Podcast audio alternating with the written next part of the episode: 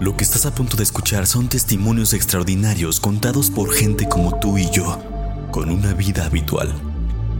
Historias que pasan todos los días, pero pocas personas pueden contarlas. La verdad tiene muchas formas. Escúchala, porque nos puede suceder a cualquiera. Podcast Sobrevivientes. Damas y caballeros, bienvenidos una vez más a este su bonito podcast Sobrevivientes. Mi nombre es Chucho El Catrín, muchachos. Muchachos, muchachos. No pudimos ignorar las necesidades de ustedes. Ya no me voy a enrollar mucho, solo como siempre les voy a pedir, síganme en Instagram. Síganme, por favor.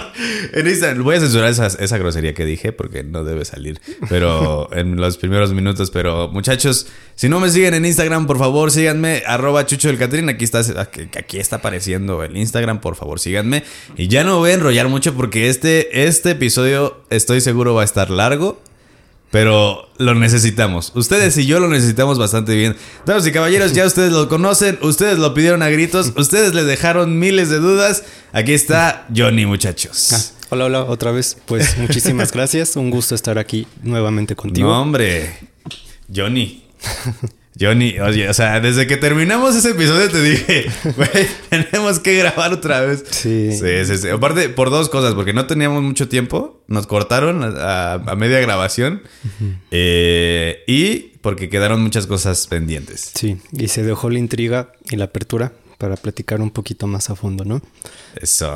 Pues venga, Johnny, date, o sea, no, hoy no va a haber introducción. Madre, Va, vámonos. bueno, Otra lleno, vez ¿no? tengo que censurar eso. Bueno, va. Pues como en el video anterior, Ajá. hay que aclarar desde un inicio que aquí no es para criticar religiones ni cuestionar creencias, es únicamente contar lo que a mí me ha, me ha enseñado mi guía espiritual, lo que he podido comprobar o de cierta forma conocer. Pues creo que también es importante que mencionemos que hay que ver primero la primera parte. Se tocaron temas muy delicados, muy profundos o incluso que nunca se habían escuchado. Y el día de hoy vamos a tocar temas incluso más profundos y más delicados que la vez anterior.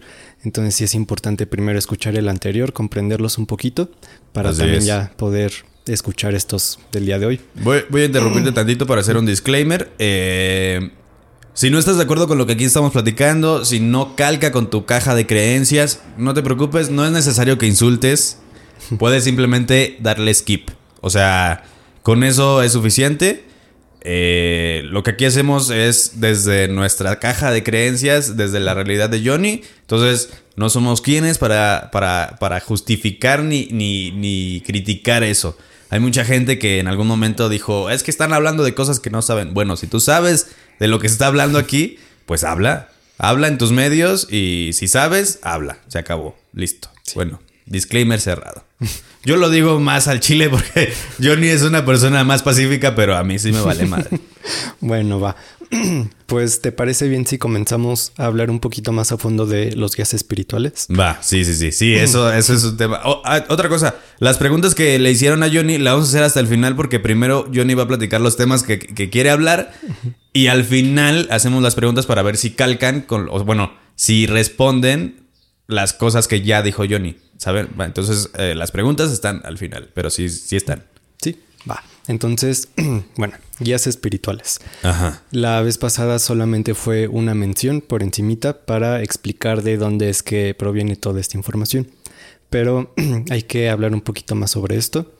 De inicio, los guías espirituales no son semejantes a un ángel guardián o no son sinónimo de un ángel guardián. Ok. Entonces, desde ahí hay que comenzar a explicar sobre ángeles guardianes. De entrada, un ángel guardián no existe. No se le asigna un angelito a cada humano para que nos cuide o nos ande siguiendo ahí por ¿Qué? todas partes. Serafín me, me mintió. sí.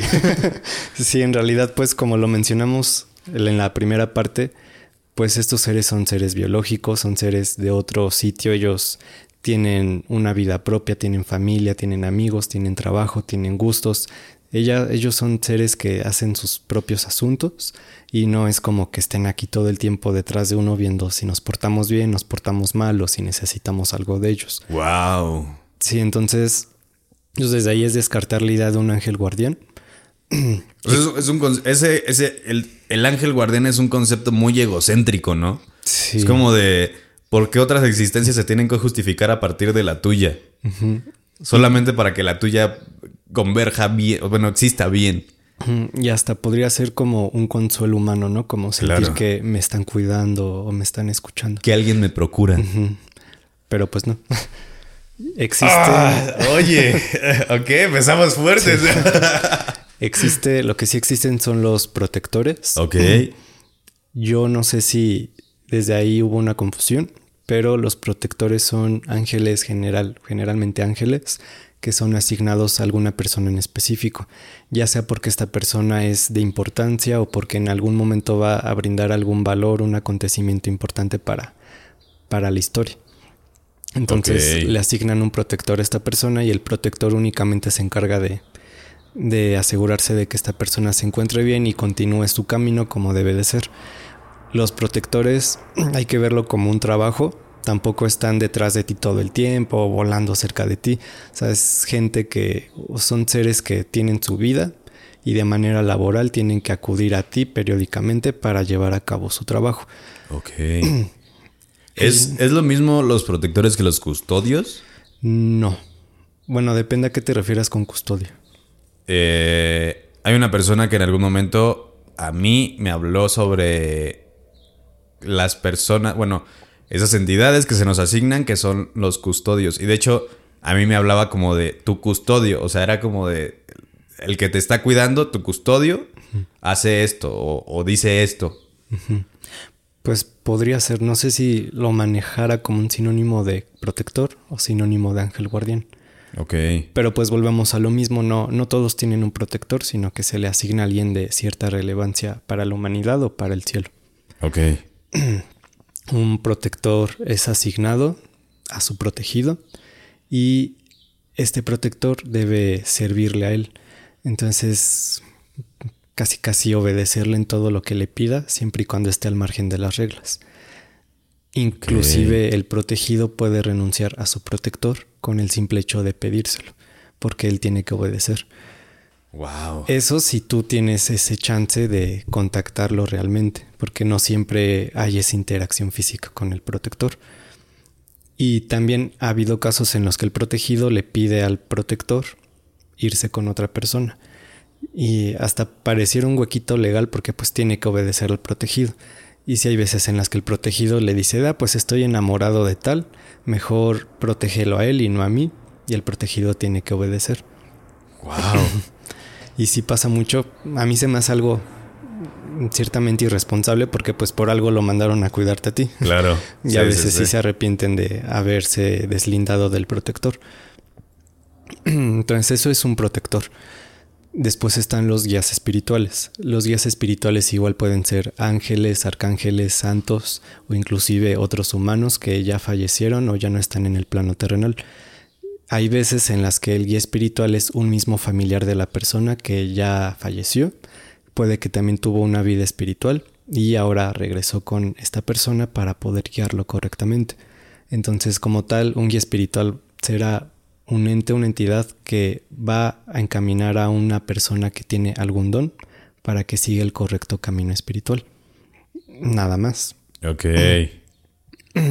Entonces, hasta ahí no sé si quede todo claro con los guías espirituales o si haya algo más que aclarar Creo- en cuanto a hay, ellos. hay muchas, hay muchas personas que están preguntando que cómo logras conectar. O sea, en principio, cómo tú conectaste con tu guía y cómo logra la gente común y corriente conectar. Que creo que para una persona común y corriente no es algo tan sencillo. Sí, bueno, pues primero el guía espiritual es el que te busca a ti generalmente.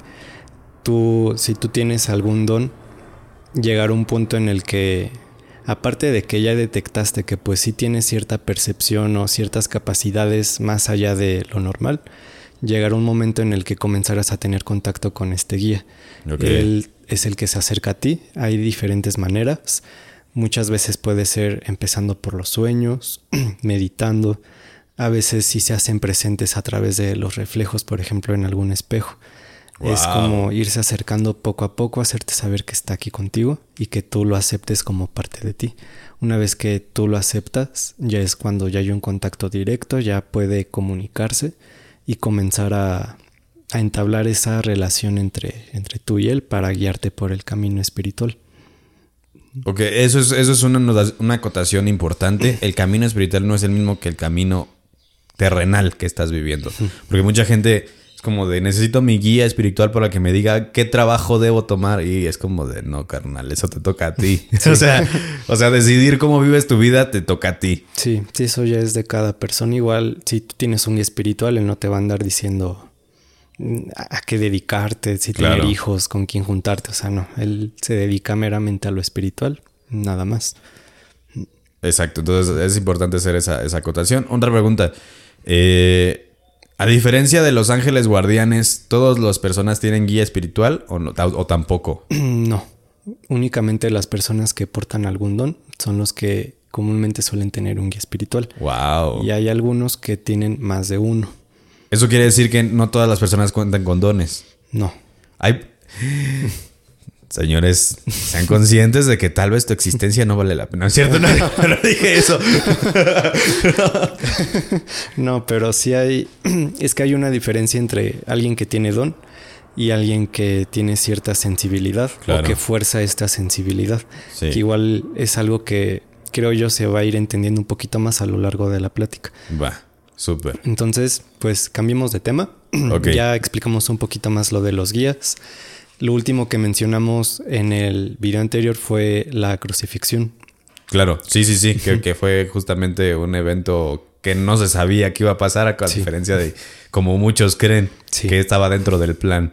Sí, lo mencionamos. Voy a hacer tantito una acotación. Eh, les recuerdo, muchachos, que si me ven haciendo este tipo de comentarios que generalmente no estoy haciendo, es porque desde la vez pasada Johnny me pidió que hiciéramos un poquito más eh, diferente el episodio para que no fuera tan pesado y que de mi parte también metiera como estas cosas que estoy acostumbrado a hacer, que es más comedia. Entonces, si de repente a ustedes no les late que esté interrumpiendo a Johnny, perdónenos, pero es la forma en la que esto está sucediendo y es la, es la forma en la que esto va a proceder. Eh, también les cuento, carnales, es mi podcast. O sea, si no, o sea, va a ser como, como yo, pues como yo soy, entonces, ni modo, perdónenme. Listo, fin del disclaimer. Sí, Pero- va. Muchas gracias por la aclaración. Sí, es que luego la banda se suelta de ya déjalo hablar, chingada. Pues sí, güey, pero o cállate tú, güey, perdóname, pero pues es mi podcast y va a ser como yo soy, no, no estoy tratando de ser como un investigador o sí, Johnny, cuéntanos más. O sea, Sí. sabes, no soy ese. Sí, es que al final de cuentas al tocar un tema así de serio o nuevo, pues siento yo que sí hay que llevarla más tranquila, ¿no? Claro, sí, sí, sí. Listo, Johnny, perdóname. Sí, sí, entonces la crucifixión, mencionamos lo que tú dijiste, fue muy por fuera. Sí. Hoy vamos a platicar más a fondo de esto que pasó. Ok. Jesús, lo habíamos mencionado, él también es un ángel. Lo que lo diferencia de los demás es que fue formado con la sangre de Dios, lo que lo convierte en un hijo directo. ¿Qué fue eso? ¿Qué? ¿Fue afuera? No, pero escuché como. Ah, no sé, no escuché. Ah, bueno. Bueno. Jesús es un ángel que lo que lo diferencia de los demás es que fue formado con la sangre de Dios. Claro. Y como a cualquier ángel se le asignan misiones de vez en cuando. En esa ocasión se le asignó la misión de bajar con los humanos y difundir la palabra o la filosofía de su padre. Esa era toda la misión. Y en un inicio iba bien, todo estaba funcionando perfecto, él realmente estaba fungiendo en su papel Ajá. hasta que todo se le salió de las manos. Tengo una pregunta aquí. Eh, para hacer la acotación, ¿cuál es la filosofía de su padre? Pues... O sea, de- en- en- digamos que a grandes rasgos, ¿qué es lo que en verdad quería venir? O sea, porque Jesús no vino a instituir una iglesia. No. Me queda claro. Tampoco dijo como de, va a haber un señor sentado en- y le van a hacer caso. No, o sea... Creo yo que es como eh, igual que con Lucifer, es esta es mi filosofía y quien me quiera seguir, esto es lo que hay que hacer. Sí, pues es como invitar a la gente a seguirlo a él Ok. basándose en los siete pecados originales que habíamos platicado. Ok. El cómo instruir a la gente para que no caiga en estos pecados, Para que los controle. sí, y pueda vivir plenamente al mismo tiempo. Mm, Y de esta manera, pues realmente estar apegado a Dios, ser un aliado de Dios. Ok. Porque pues al final de cuentas sí nos vamos a dar cuenta con la plática que pues sí hay muchos conflictos o muchos sucesos entre demonios y humanos. Y pues hacía falta alguien que viniera y los volviera a poner en el caminito correcto. Ok. Esa era la intención. Ajá. Se le fue de las manos. Siento yo que el hecho de, pues primero llegar, o sea, no tal cual, ¿no? Pero comenzar a declararse el Mesías o el Hijo de Dios, siento que fue muy precipitado porque fue llamar muchísimo la atención. Fue muy egocéntrico. Y, o sea, por un lado, pues ganó más gente, ¿no? Claro. Y se ganó mucho respeto, pero pues a la vez fue captar la atención de otras personas que estaban en contra de Dios. Entonces, entre ellas fue Lucifer. Mm, Conforme pasaba el tiempo y Jesús predicaba la palabra, Lucifer se entera de su presencia en la tierra y decide venir. Él, bueno, Lucy viene aquí y comienza a interactuar con los humanos. Ningún ser, ni ángel, ni demonio, ni de estos dos bandos puede interactuar directamente con los humanos. No es como que Lucy llegue y pueda tocarle el hombro a una persona o hablar con él o, o herirlo. O sea, no, está prohibida esta interacción. Entonces lo que él hizo fue meramente manipular a las personas y maquinar todo a modo de que fueran los mismos humanos quienes asesinaran a Jesús.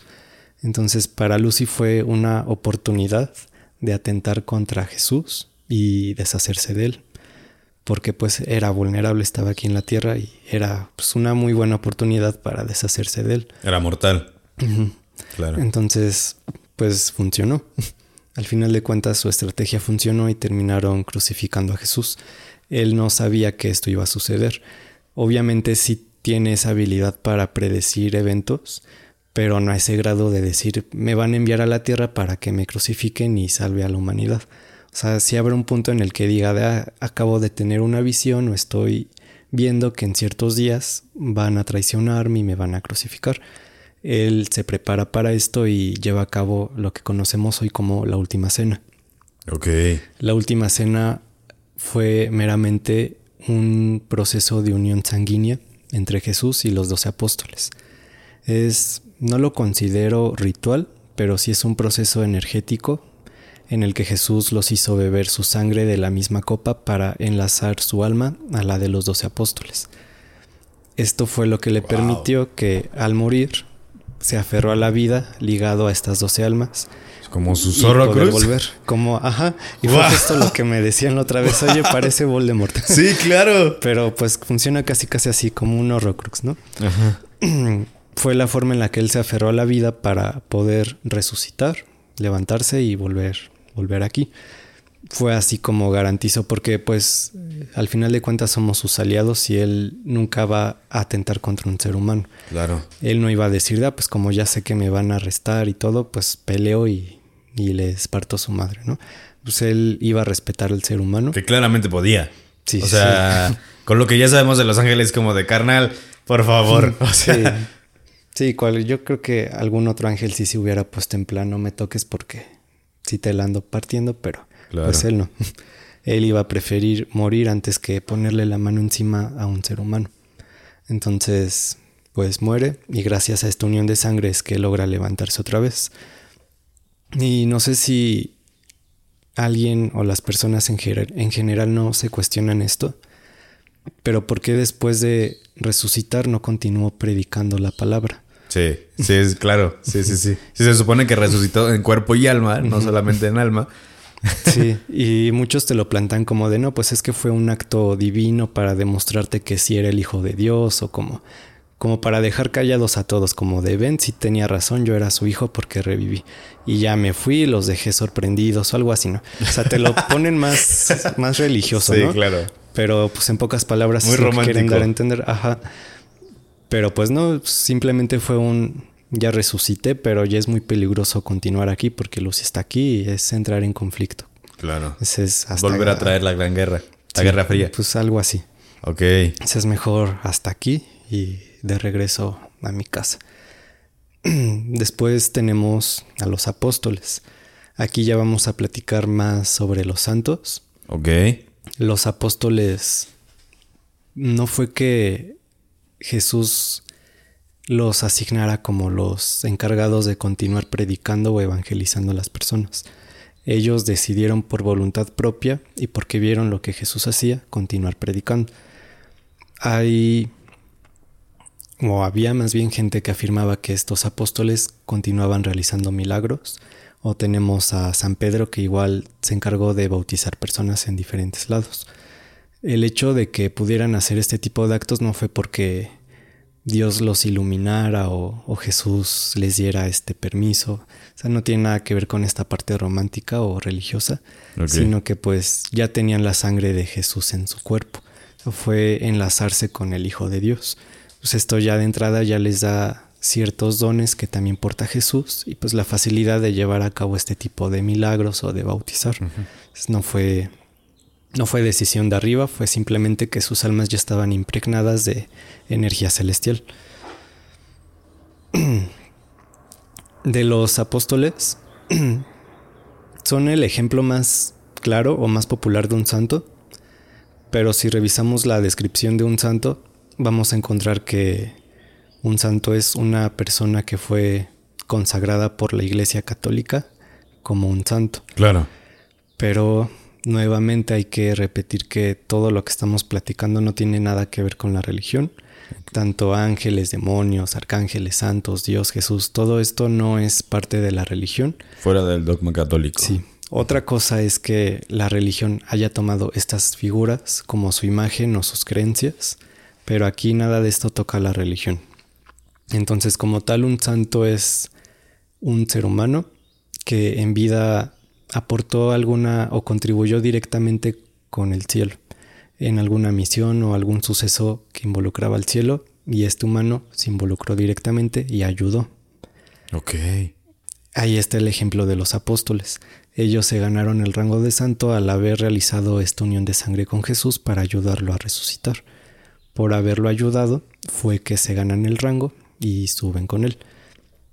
Y pues también tenemos que no van a no iban a permitir que 12 personas con la sangre de Jesús en sus venas Sí, fueran sí. al infierno. Claro. Sí, sí, Ahí sí. ya, pues como que no era entregarle una bandeja de oro a, a Lucy ahí, ¿no? Claro, pues sí, era como del rastreador, ¿no? Aquí lo puedes. Aquí está la- el secreto. Sí.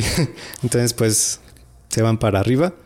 Y aunque sean los más populares, tenemos más, incluso muchísimos que no salen ni en la religión ni en otros escritos. Siempre habrá santos que se ganaron este puesto por haber contribuido con Jesús o con otra entidad allá arriba. Los, en cuanto a jerarquía, un santo, su rango se asemeja mucho al de un arcángel. Lo que los diferencia es especialmente que los santos viven en compañía de Jesús. No es así como romántico, como que se reúnan en círculo y vivan felices. O sea, viven con Él en el mismo espacio, el mismo recinto. Ajá. Y los arcángeles no. Ellos tienen su propia casa, su propio lugar, su propia vida, ¿no? O sea, no siempre están cerquita de Jesús. Y ahí también podemos aprovechar para aclarar un poquito sobre autorizaciones cuando hablamos de estas entidades. Por ejemplo, un santo, bueno, empezando por un arcángel, un arcángel o la razón de ser del rango de arcángel es el equilibrio. Su propósito es buscar el equilibrio entre el cielo y el infierno para que no se desate un caos, un conflicto grande entre estos dos bandos. Para lograr esto, un arcángel tiene permiso de ingresar a cualquier plano o a cualquier lugar. Pueden ir a voluntad al cielo, al infierno, a la tierra o a otros mundos. Un santo no, un santo no tiene autorización de ir al infierno, debe permanecer en el cielo o en la tierra. O los santos, ellos tienen autorización de trasladar almas a voluntad de un plano a otro, pero un arcángel no. ¿Almas qué? Humanas. Ah, almas humanas. Almas humanas. Almas. No, almas. Alma- ok. Y, al, y por ejemplo, un arcángel y un santo tienen autorización para bendecir. Pero un ángel o un humano no. Y ahorita ya que estamos hablando de bendecir, una bendición no es un acto de palabra o una oración como para que consideres que ya estás bendecido. No puede llegar cualquier padre o cualquier sacerdote a orar, a escucharte y decir ya, ya te perdoné, ya estás libre de pecado. En realidad eso es algo que solo puede hacer un santo o un arcángel. Para que realmente alguien de la iglesia pueda bendecirte debe ser a través de su guía espiritual. Guía espiritual que debe ser un santo o un arcángel. La acción de bendecir consiste en tocar tu alma, absorber tus pecados a modo de energía, canalizarlos, desecharlos y reemplazarlos por energía celestial. Wow. Esa es la manera en la que tú quedas bendecido y es como una segunda oportunidad de que continúes viviendo sin volver a caer en un pecado. Esto ellos deben determinarlo si realmente eres digno de o te mereces otra oportunidad o si no te la mereces. ¿Y tú la puedes pedir? O sea, tú, tú llega un momento en donde tú puedes pedirle a un santo una... Eso es otra pregunta que la gente tiene. ¿Cómo puedes contactar con estos, con estos seres para justamente interceder? En una pregunta, una, una seguidora comenta, pregunta que cómo puedes contactar con un ángel o con Dios. En un seguidor. Pero, o sea, supongo que con Dios es como de carnal. ¿Qué tienes que decirle o pedirle que sea más importante que mantener el orden en la existencia misma? Entonces. ¿Para qué o qué no? ¿Para qué lo quieres? Ajá, exactamente. Sí, bueno, empezando por las bendiciones, pues para pedírselo a alguien, pues de entrada debes saber que ese alguien es un santo o un arcángel. Claro. Entonces. ¿Qué bendiciones puedes pedir? Es que la bendición es un acto en general. No es como de bendíceme para que me vaya bien en el trabajo, bendice mi cadenita. O sea, es, es un acto. es un acto en el que tú debes ser purificado para estar libre de pecado. Ok. Entonces. Como para purificarte, más bien. Yo sí llegué a conocer una persona que su guía espiritual es un santo. Desde ahí de entrada, pues si ya sabes que lo es, puedes solicitarle una bendición. El santo es el que va a determinar si sí te la va a dar o si no. Pero pues si no sabes si esa persona es esto, pues no hay modo de que te acerques o, o puedas conseguirla. Claro. Ahí es cuando hay personas que saben que tienen un don y saben que su guía es un santo y deciden meterse a la religión para tener una forma de ayudar a las personas aun si estas personas no comprenden cómo está funcionando esto por detrás. O sea, ellos no se van a poner a explicar de mira, pues mi guía espiritual es tal y hoy te voy a escuchar y te voy a bendecir. O sea, simplemente aprovechan como este filtro religioso para tener un acercamiento a la persona que busca la fe en la religión. Ok. Y sí, pues sí hay casos de gente así, pero pues no, no es en todos los padres, los sacerdotes o curas, pues no todos tienen esta habilidad. Entonces sí hay que saber reconocer o aceptar a quién sí acercarse para que realmente estas cosas funcionen. Esa es otra pregunta. ¿Cómo sabes a quién acercarte? ¿Cómo los reconoces? Sí, pues que no se puede. claro. Sí, sí, ellos no te lo dicen y habrá veces en las que tú lo vas a sentir, porque no te lo van a decir, pero puede que en una de esas sí te toque que si te está bendiciendo, si sientes esa corriente o esa energía fluyendo y pues sí se siente bonito, ¿no? Te sientes... ¿El famoso toque? Algo así. Que se siente como un toque. Bueno, por lo menos eso mucha gente es lo que me ha dicho, que se siente como si te estuvieran dando toques en todo el cuerpo. Ajá. Pero no es un toque que duele, es como energía. Sí, como ese hormigueo, como electricidad en todo el cuerpo, lo puedes llegar a sentir junto a otras sensaciones. Eso puede ser una referencia de que, de que tú digas, ah, entonces este sí, sí le sabe o sí, sí está autorizado para hacer esto. Pero ya otra forma, pues, pues no, está muy difícil. Claro, y mucho menos para la gente como nosotros, común y corriente. Entonces, también tenemos a la Virgen María. Ah, claro, sí, sí, sí. La Virgen. María es un santo, es Santa María. Ella hay que entender que solo es una. Actualmente pues ya hay un montón de versiones de la Virgen. Que la Virgen de Fátima, la Virgen de Lourdes. Ajá. Con diferentes skins. Sí, y cada una con su skin. Ajá. Y a veces te lo plantan como que, por ejemplo, la de Guadalupe, su nombre completo es la Santa Virgen María de Guadalupe. Ajá. Haciendo entender que este último nombre tiene que ver con la región o la zona donde hizo aparición. Pero pues esto no fue y, y hoy se sabe y no es algo que me hayan contado a mí. Se sabe históricamente que nunca hubo una aparición de la Virgen en México.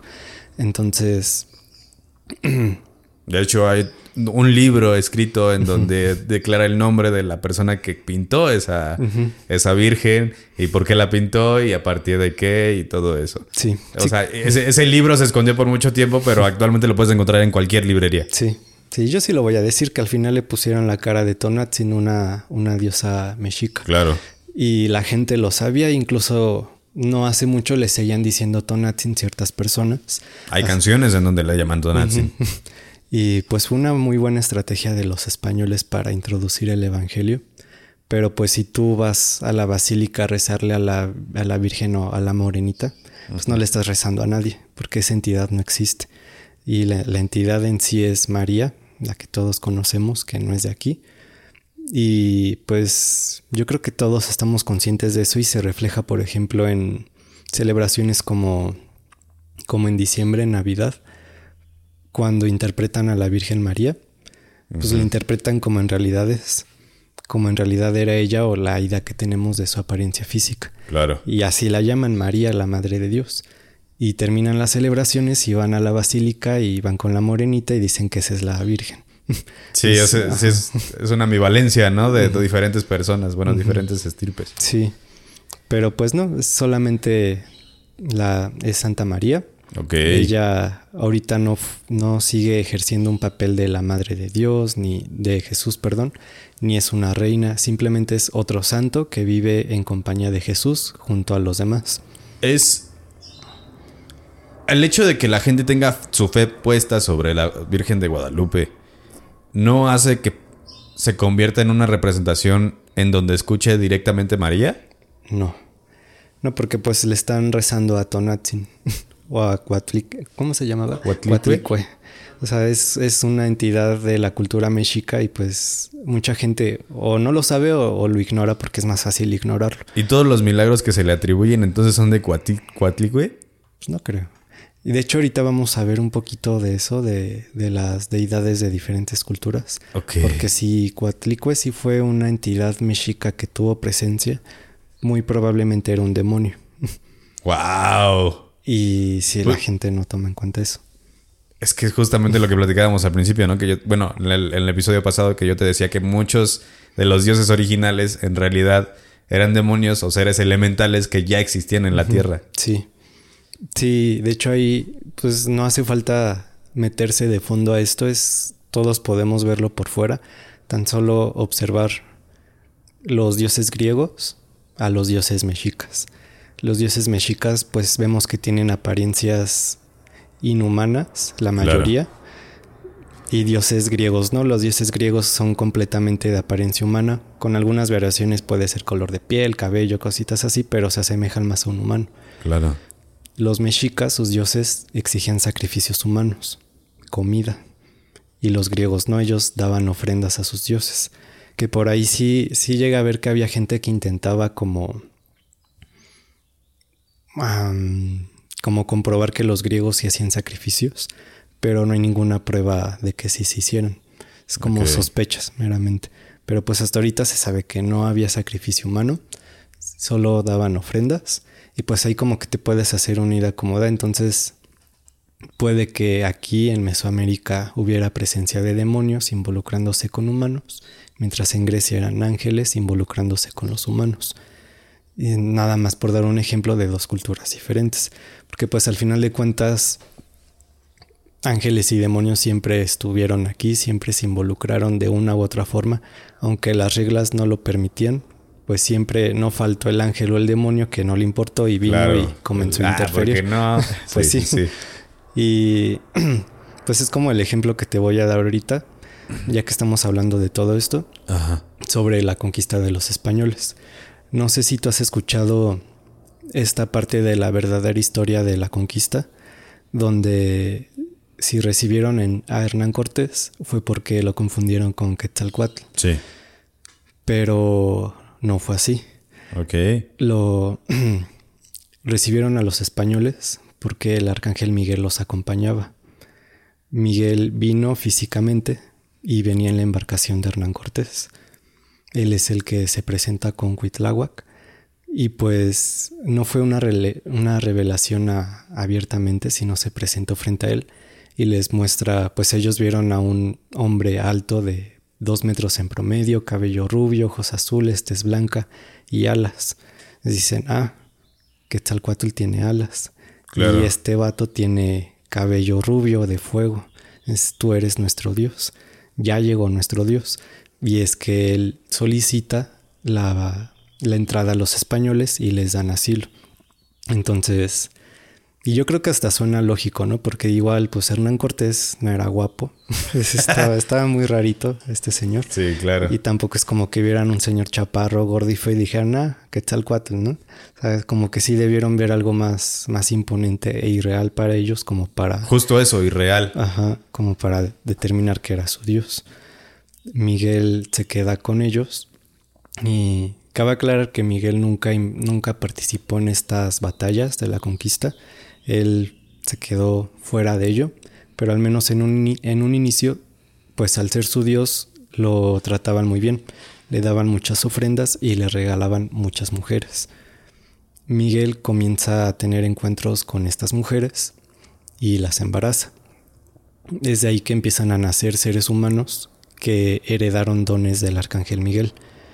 Y yo siento que esa es una de las razones por las que México tiene mucha presencia de brujería, esotería y toda esta parte, porque pues al final de cuentas él sí generó muchísima descendencia de personas que tenían sus dones.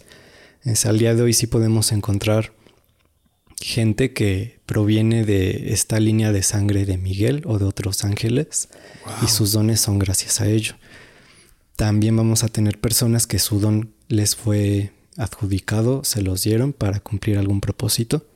Y por último tenemos a los que fuerzan su sensibilidad humana. Claro. pues como lo habíamos mencionado, nosotros no somos aquí. Al final de cuentas, nuestras capacidades van más allá de lo que podemos hacer el día de hoy. Y habrá gente que fuerza esta percepción que teníamos y se obligan casi casi a poder ver más allá y hacer más allá. Y es cuando recurren a cosas como los sacrificios, por ejemplo. Sí, sí, sí. Eventos de impacto energético tan alto como para poder llegar a sentir o ocupar algo de esa energía en lo que quieren lograr. Pero en sí, la gran parte de la gente que vemos en México que tiene don viene principalmente de Miguel, por todo este relajo que hizo cuando vino. Y de ahí lo último que yo supe fue que Miguel antes de irse les prometió regresar aquí a México en el 2012. Y pues no pasó, ¿no? él, pues él lo dijo como imaginando que después de tantos años iban a seguir igual. Claro. Iba a poder volver a interactuar con ellos, pero pues actualmente la sociedad de primeras pues ya es como que se cierra mucho estos temas y también la tecnología no permite tanto como involucrarnos en toda esta parte. Además de que estamos totalmente separados. O sea, en ese entonces creo que las colonias y las tribus que permanecían estaban tan unidas que se enteraban todos de todo y la comunicación, la, información se compartía. Y actualmente es como de, oye, yo soy no sé qué, ah, está bien. Chido, ¿no? ¿Y qué hacemos? O sea, ¿a dónde te llevo? ¿Qué? O capaz que si se los demuestra, lo terminan encerrando. Claro, sí, sí, sí. O se lo, exacto, sí. O se lo, encierran, o se lo llevan, o lo desviven, o algo así. Entonces, ay, qué feo. Sí, eran ese tipo de cosas que pasaban mucho. Como que sí es evidente que estos seres siempre se relacionaron con nosotros y por alguna razón o alguien tapó esa parte de la historia, lo supo tapar o se perdió por completo. Justamente eh, el martes nos pasó algo que me hizo pensar en cómo la tecnología nos está cegando bastante. Porque el fin de semana tuvimos un live, un live show y el martes fuimos a comer a una fonda y una persona en la fonda estaba con su celular viendo el live, así, y jamás se dio cuenta que nosotros estábamos ahí ah, con él. Entonces fue como de carnal, nos estás viendo ahí, aquí estamos. O sea, levanta tantito la cara. Entonces terminó de comer, se levantó y se fue. Y jamás se enteró de que estábamos ahí atrás de él. O sea, literalmente, con que hubiera hecho esto, ya nos hubiera visto y fue como de, oye, aquí estamos, carnal. Ni los escuchó hablar ni nada. Pues no, porque traía sus audífonos puestos. Entonces oh. estaba con la cabeza totalmente abajo con los audífonos. Entonces fue como de, güey nos estás viendo ahí, No, estamos atrás de no ti. manches. O sea, a ese, a ese punto es donde me di cuenta como de, güey, o sea, estamos tan perdidos y tan cegados, no, no por el que te idioticen, sino porque tú mismo tienes tu atención puesta en otro lado cuando lo que está verdaderamente sucediendo importante está a un lado de ti, ¿sabes? Sí, sí, es que son muchas cosas que ya se saben y uno no les pone atención. Claro. Y, por ejemplo, te voy a poner más ejemplos pequeños para extender más esta parte de cómo ellos sí son parte de la historia de la humanidad, no de la religión, sino de nuestra historia. Por ejemplo, tenemos la luna, Ok. que sí ya está rodeada de un buen de mitos, suposiciones, Sí, sí, sí. hipótesis, un montón de cosas que la vuelven un enigma para el ser humano. Y parte de ello es estudios o investigaciones de personas que o sospechan o afirman que la luna no debería estar allí y que sí o sí algo o alguien la tuvo que poner ahí porque no coincide con muchas cosas. Claro. A mí mi guía me enseñó que la guía, que la luna, perdón, la puso Miguel donde está. Ok. Los demonios para poder ingresar al plano terrenal necesitan ausencia de luz. Entonces la única manera en la que podían venir era por la noche porque el sol no daba ese lado de, del planeta. Entonces la única forma de ahuyentarlos es o con el sol o con la lluvia. Son las dos cosas que no pueden tocar. Miguel lo que hizo fue utilizar la luna para reflejar la luz del sol por las noches y cortar el paso de los demonios a la tierra. Wow. Entonces, no me dieron detalles, no me, no me enseñaron como de, ah, mira, pues hizo esto, lo hizo así, Ajá. luego esto. Es un O sea, pedazo de tal planeta ajá, que. o sea, ajá. solo me dijeron la puso allí con este fin y hasta allí. Y sí hay registros de diferentes culturas que afirman que hubo tiempos antes de la luna, especialmente los griegos que aseguran que, no ahorita, de la antigua Grecia que aseguran que, que la luna apareció de un día para otro. Y hay registros de otras partes en las que sí la luna apareció y comenzaron a suceder diversos eh, fenómenos naturales o catástrofes que cambiaron muchísimas cosas en el planeta. Claro. Entonces, ese es un ejemplo. Wow. Tenemos... Eso no lo sabía. Sí, yo tampoco. Cuando me dijeron que la puso, me puse a investigar y pues sí vi que ya había muchísima investigación respecto a la luna y que no se entendía por qué es así o por qué está allí. Entonces, como me dicen esto y pues como que todo me hizo sentido, ¿no? Claro. También tenemos, por ejemplo, mm, artes marciales. Ajá. ¿Te acuerdas que mencionamos al ángel Lisbeth? Sí, sí, sí. Lisbeth fue la que vino en su momento y comenzó a enseñarle a algunos monjes técnicas de combate no letales, de defensa personal, para defenderse de, de sus enemigos o de ciertos animales. Es Ella fue la que comenzó a enseñarles toda esta parte y ya después de ahí comenzó a divers- diversificarse. Pero pues nadie sabe esto, nadie sabe que vino un arcángel y comenzó a enseñar este tipo de métodos. También por ahí se dice que Gabriel fue el que escribió el Corán. A mí no me han profundizado en esto, me han dicho que sí, pero que no, que la intención no era predicar la palabra de, de Dios, era plan colmaña. Porque. Gabriel sí tiene historial de Claro. traicionar no solo una, sino Exacto. muchísimas veces. es el hecho de... mu- o sea, solo me sabía la que habías contado, pero hay más veces. Sí, hay más. Son Wow. muchas y entre ellas el Corán. El difundir una palabra errónea o con una intención específica para desviar a parte de la humanidad por un camino que no era. Wow. ¿Y esto con qué fin? Ah, él sabrá. Wow. Son, pues estos son ejemplos cortos, Ajá. pero yo creo que sí, con cosas así nos podemos dar cuenta de que estuvieron aquí. Y como tú dices, ¿no? Muchas veces pues ya hasta tenemos la información al alcance con internet, pero nadie se toma el tiempo de buscar un poquito, leer o, o ver qué onda con cada cosa que pasa. ¿no? Claro. Y bueno, eso en cuanto a, a la presencia de, de estos seres con nosotros, con el desarrollo de la humanidad. Ya también, y creo que fue un tema que quedó pendiente, fue lo de Adán y Eva. Sí. Platicar. Hay, mucho, hay muchas preguntas sobre eso justamente y también sobre la Guerra Fría. Que esas, esas creo que son las, las, las más constantes. Ajá. Sí, bueno, las vamos a platicar. Ok. Empezando por Adán y Eva. Adán y Eva no fueron los únicos humanos que Dios formó. Otra cosa es que se hicieran populares por la participación que tuvieron. Ok. Ni tampoco eran personas hermosas, esbeltas, blancas, así como te las pintan luego. Eran humanos que vivían allá arriba con características distintas a las que vemos el día de hoy. Entre los humanos que habitaban allá estaban Adán y Eva. Ellos comenzaron a tener cierta importancia desde que traicionaron a Jesús. Entonces esta traición no, no fue literal que agarraron una manzana y se la comieron y ya los expulsaron. Nunca hubo una manzana.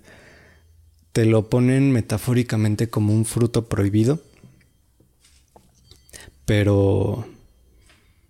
mm, Esto a mí no me lo han explicado, pero por lo que yo he visto o he aprendido, siento que este fruto era una especie de, de orbe Ok. o no sé, alguna herramienta, una reliquia importante para Dios, donde él reservaba información genética para formar vida. Ok. Porque pues no, pues sabemos que compartimos ciertos parentescos biológicos con varias especies. Es pues también que flojera cada que quieres formar vida, empieces desde cero, ¿no? Claro. E- Eso se se parece mucho al de Assassin's Creed. ¿Cuál? Justamente el fruto prohibido era, era justo un orbe en donde se almacenaba la información genética de la alteración del ser humano para crearlo. Oh, ya me acordé. Ay, yo amaba ese juego, sí, ya sé cuál dices, que era como una esferita dorada, ¿no? Sí, sí, sí. Ajá, y que así. justamente Adán y Eva se lo roban y empiezan a perseguirlos varios ángeles y estos empiezan a aprender a hacer parkour justamente el origen de Assassin's Creed. ¿Los para- asesinos son ángeles? Pues parece ser que sí. Oh. es que yo solo jugué el 3, creo. Y nunca entendí la historia de- del juego. O sea, más o por lo que tengo entendido, estamos puestos. O sea, el juego va sobre los asesinos, que son los que quieren recuperar el fruto prohibido. y, y los, los templarios es, son los que quieren liberar esa información a favor del ser humano. Entonces, puede ser que sí, que los asesinos en realidad sean ángeles que están tratando de recuperar ese, esa reliquia, los fragmentos de la reliquia para volvérsela a llevar. Y que los templarios son la, la opción contraria de los seres humanos diciendo, carnal, esto nos pertenece porque somos nosotros. Fíjate qué interesante. nunca le había puesto atención a esa historia, pero como que sí funciona más o menos así. Porque te digo, no es algo que yo, que a mí me hayan dicho. Me, me hace mucho clic porque no es la primera vez que un videojuego o una historia o una película o un libro revelan algo, algo de verdad que para los ojos de cualquier persona sería eh, ciencia ficción. Eh, pasó también con los orígenes del Call of Duty. Con, con un elemento y, y una historia que pasó en, en- en- mientras eh, el señor del bigotito este, hacía varios experimentos, descubrió la forma de generar portales. Y en ese videojuego hay una explicación breve, así como de, "Ah, tal vez existió eso, Ah, ¿sabes? Ajá. Y es que sí, al final de cuentas, parte de la participación de estos seres, pues es en todo, casi, casi. Yo llegué a conocer a una persona con contacto con un demonio Ajá. que le dijo que él, ese demonio, fue el que produjo la película de Hancock. No sé si te acuerdas. Sí, sí, sí. Y entonces que a ti te digan de, ah, pues este demonio produjo Hancock. Es como de, ¿por qué o para qué o cómo? Claro. no? Es como que darte cuenta de que sí participan muchos y se involucran y muchas veces sí rompen las reglas con el simple hecho de o hacer algo que se les da la gana hacer o intentar transmitirte parte de lo que no pueden decir. Eh, Y darte cuenta que no todo es por casualidad. Más bien que nada es por casualidad. Sí. Pero bueno, Ajá. entonces... Sí, ya cerramos el paréntesis. Entonces, Ajá. esto, te digo, no es algo que a mí me dijeran, es algo que yo meramente supongo o puedo suponer por lo que he visto. Roban esta orbe o, o lo que haya sido y se le entregan al infierno. Esto es con lo que Lucy o lo que le hacía falta a Lucy para poder formar a su hijo Samael. Entonces, Wow. no fue que, que se comieran la manzana, simplemente robaron algo que no debían tomar y se lo entregaron al bando contrario. Todo esto se suscitó gracias a lo que había mencionado de una guerra fría. Fue una guerra fría que denominaron la guerra de los duendes o la guerra de los enanos. Ok. Pero antes de explicarla, hay que platicar un poquito de estos seres. A los que conocemos como seres elementales, Claro. a mí me los enseñaron como seres infernales. Y otra vez, el que sean del infierno no quiere decir que ya directamente son malvados o oscuros. Claro. O sea, son seres vivos que pertenecen a otro sitio.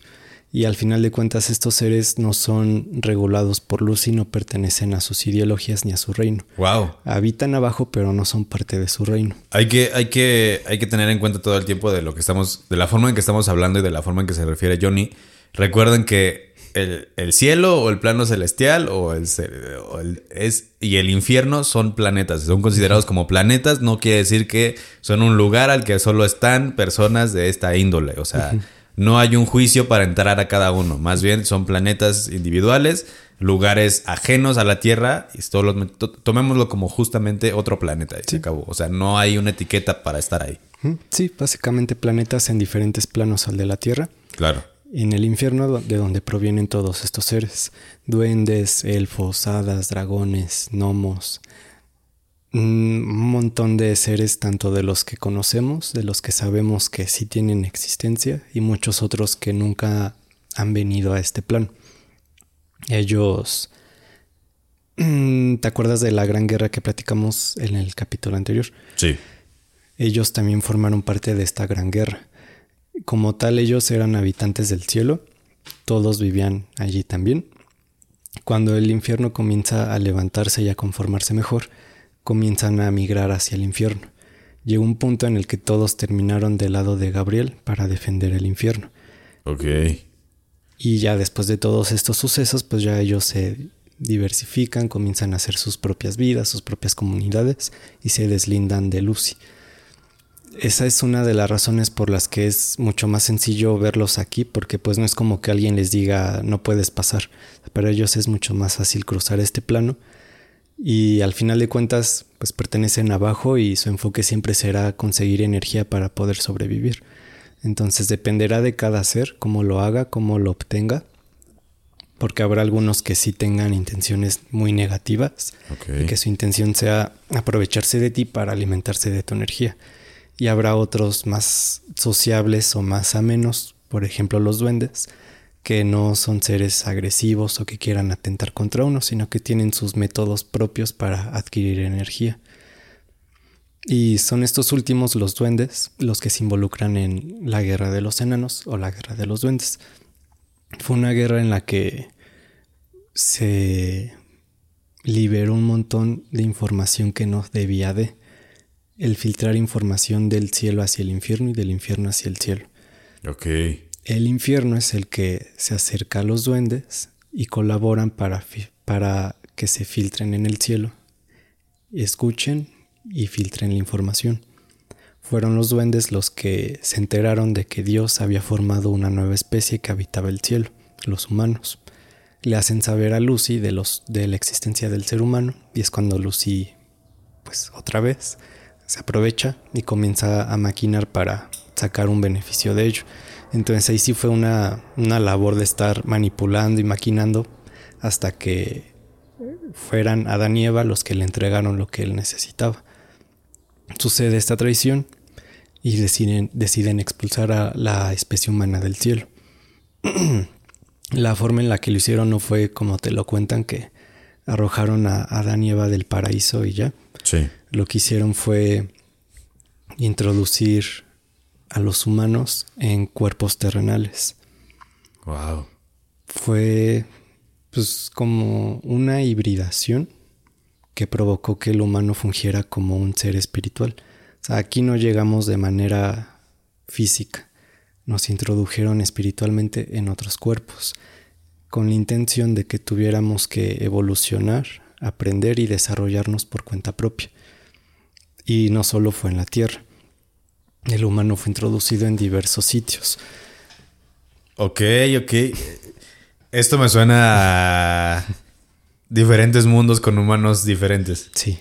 Ok. Entonces, puede que haya planetas en los que también ya estén desarrollados, puede que aún no estén tan desarrollados como nosotros, incluso planetas en los que se extinguieron. Pero pues al menos aquí en lo que a nosotros nos compete en la, en la Tierra, fue este proceso se inició en África. Ok. Fue en África donde destierran a los humanos y de ahí ellos tienen que empezar de cero y comenzar a desarrollarse como especie humana. Al día de hoy ya no se les puede considerar hibridación, porque estas dos partes, alma y cuerpo, pues ya se unieron tanto que unifican un mismo ser y ya tomamos por completo la apariencia que tenía originalmente un ser humano. Ok. Pero pues seguimos teniendo alma y teniendo cuerpo. La idea es que como alma podamos trascender de vuelta al cielo. Que ya no necesitemos un cuerpo. Sí, O sea, la idea es que sí tengamos esta forma, pero no sigamos siendo de carne y hueso. sí, bueno, ya estando allá sigue siendo de carne y hueso. Ok. Pero es como lo que planteábamos de un ángel o un demonio. La manera en la que les permiten estar aquí es tomando un cuerpo humano. Ok. Ac- Ok. Aquí todos, ángeles, demonios, humanos, nos presentamos como seres espirituales a través de un cuerpo. Pero volviendo a nuestro lugar de origen, pues somos seres biológicos, somos de carne y hueso. Es como la forma en la que te puedes proyectar en un plano que no es tuyo, dependiendo de qué plano estemos hablando. Ok. Sí hay casos, y como lo mencionábamos ahorita, de. Bueno, antes de empezar el podcast, Ajá. te mencioné que yo sí he visto ángeles que vienen aquí en su forma física. O sea, no necesitando un cuerpo para poder presentarse. Directamente bajan y tú los ves y es como un humano cualquiera. No te vas a dar cuenta de que es él, un ángel al que estás viendo. y me llegó a pasar, fue específicamente con el ángel Rafael Ok. Conozco a una familia que procede de su línea sanguínea. Son seres humanos que heredaron sus dones porque él pues, hizo sus revoltijos con mujeres en algún tiempo, ¿no? En, en el pasado. Y él como que sí procura esta familia, esta descendencia familiar. Siempre los procura y siempre que yo he visto que siempre que tienen un incidente o necesitan ayuda, él está ahí. Y si hubo una ocasión en la que un integrante de esta familia este, tuvo un problema de salud y cayó al piso. No, no me acuerdo qué problema era, se desmayó y se cayó al piso. Y llegó Rafael, lo tocó y lo sanó. Entonces, si, si tienes cierta sensibilidad, hasta te das cuenta de quién es a quien estás viendo. Órale. Y hasta su forma de actuar es diferente. Son de expresiones muy secas, muy frías. Son más altos, como ya te había contado. Y su forma de hablarte o de comunicarse contigo no va a ser como la de un ser humano. O sea, ni les interesa entablar conversación ni explicarte nada. Solo es como de a lo que voy y hasta ahí. Es Rafael vino, sanó a esta persona y, y se fue. Se fue caminando y ya no supieron para dónde se fue. Y es. me hizo sentido porque parte de la historia que me contaron de los inicios es que el don que porta Rafael es el de la curación. Él era encargado de sanar a sus hermanos cada que había algún incidente. Entonces que él todavía refleje ese don ahora con seres humanos que provienen de él, pues como que sí hace mucho sentido. Y pues sí son ese tipo de, de cosas que te pasan, que te hacen saber que lo que estás viendo, lo que has aprendido, sí, sí está funcionando como te lo están diciendo. Wow. Después tenemos, bueno, ya pasó lo de Adán y Eva, pasó lo de la guerra de los duendes, los desterraron, todo esto, ¿no? Oye, ¿y qué pasó con los elementales? O sea, ¿qué concepción se impuso sobre los elementales de parte del, del plano celestial? O sea, ¿qué, qué rige? No, sí, es que no sé cómo decirlo. ¿Qué, ¿Qué señalamiento se les impuso a los elementales? Pues, según yo, Ajá. ahí sí no me creas mucho porque no me lo han dicho, pero según yo se le consideran neutrales. Ok. Los seres neutrales es gente que ni está del lado de un bando ni del otro. Simplemente no se involucran con nadie, no, no colaboran con ninguno y llevan Solo a cabo su vida. Ok. Entonces, pues, pues ya, ya los hemos visto aquí, ¿no? Y yo creo que una, raz- una de las razones por las que igual se les facilita mucho entrar es que les abrimos la puerta muchísimo. Tan solo por ejemplo los muñecos de elfos, las Claro. estatuas de hadas, todo esto, pues es un medio para poder darles acceso. ¿Y cómo fueron creados estos seres? Igual, igual que un ángel, fue formar vida, formar una especie. Pero, ¿quién los creyó? Los creó. Los formó Dios. Ok. Sí, pues sí es, ahí sí fue como, no fue de formó ángeles y ya fue todo lo que hice. O sea, fue constantemente formar diversas formas de vida y él era el que decidía ¿A qué, a planeta se iban? Estos, los elementales, pues se quedaban en el cielo hasta que decidieron migrar al infierno. Órale. Sí, y esto es algo que luego a mí me causaba frustración porque muchas personas, y me pasa más con las hadas, que las adoran mucho. Sí, sí, no, sí. Las hadas son, no digo que sean malas, pero las que no sean buenas, perdón, pero las adoran mucho como de, "Ay, pues el hada de la fortuna, el hada de la salud y todo Sí, eso. sí, sí. Y pues eso es solo un medio para abrirles la puerta y que puedan alimentarse de energía. Entonces sí hay que tener cuidado la manera en la que tú tratas con uno de estos seres para, para no salir afectado. En la mayoría, bueno, sé que no hay, no hay juicio sobre es bueno o malo, pero en, la- en su mayoría no les interesa que estés bien. Pues no. Sí, claro, es como de, güey, yo solo quiero comer. Mm, y es que pues sí dependerá mucho de la especie. Como los duendes que mencionábamos, ellos sí son muy sociables y sí han entablado relaciones tanto buenas como malas con el ser humano. Entonces ahí sí ya como que hay un acercamiento para entender más esta parte. ok. Y me imagino que sí has visto gente que asegura platicar con duendes. Sí, sí, sí. Entonces- Rayo es uno de ellos. Es común, es común hacerlo, pero no siempre te lo van a contar todo, no van a llegar y decirte, da, pues mira, yo vengo del infierno, yo antes vivía en el cielo y decidí apoyar a Gabriel, o sea, no se van a poner a contarte su historia, ¿no? Claro. Entonces sí, como que sí nada más hay que tener cuidado cuando interactúas con ellos, saber sus intenciones y para empezar, ¿por qué lo vas a hacer, no? Porque pues muchas gente, muchas personas ponen una estatua de un hada para que le dé salud Claro. pero no ven todo esto que hay por detrás. Como de le estás ofreciendo tu energía a cambio de algo. A cambio de energía misma también. O sea, es como ilógico que le ofrezcas su energía para que te dé más energía. Entonces, pues no va a suceder. Sí. Oye, eh, estos animales de criptozoología que incluso como los, los dragones, al algunas, algunas culturas los ponen como seres muy sabios, pero otros los ponen como si fueran animales bestiales, o sea, animales salvajes. ¿Qué tanto hay eso? Porque también a Lucifer se le conoce como el dragón. Mm, Sí. Sí, bueno, Lucy no es un dragón. Yo creo que lo asemejaron por su apariencia si es que en algún momento alguien vio su apariencia. Ok. Porque tampoco es ese ser rojo con cuernitos y todo eso. ¿no? Pero al menos por sus alas, yo creo que sí lo asemejan mucho a, un- a uno de los tipos de dragón que hay. Y ahorita que hablas de eso, de este tipo de animales, también permanecen abajo y hay muchísimos. Incluso, por ejemplo, los unicornios. Ok. Que esos se toman más como historias de fantasía o, o infantiles. Pero pues también son animales que pertenecen abajo. Son animales salvajes y, y sí son violentos. Claro, como cualquier otro animal. Sí. Y pues sí, es como muy común y es como lo que a mí me gustaría que, que veamos que esto es natural. No hay que verlo como algo místico, algo mágico, sino que es naturaleza de diferentes planos y hay que aprender a tratar con ella. ¿También hay plantas? Sí. O sea, también hay plantas que provienen de abajo. Hay, es que hay, justamente hay muchas historias que en algún momento conocí a alguien que me dijo que tenía una raíz que no pertenecía a este plano y que venía de otro lado. Pues sí, sí la consiguió, no sé cómo. Pero el ejemplo que yo te puedo poner es de los cuarzos. Los cuarzos no solo provienen de, de nuestra naturaleza. Ok. Sí hay cuarzos que provienen de abajo y los puedes encontrar con mayor facilidad en un río.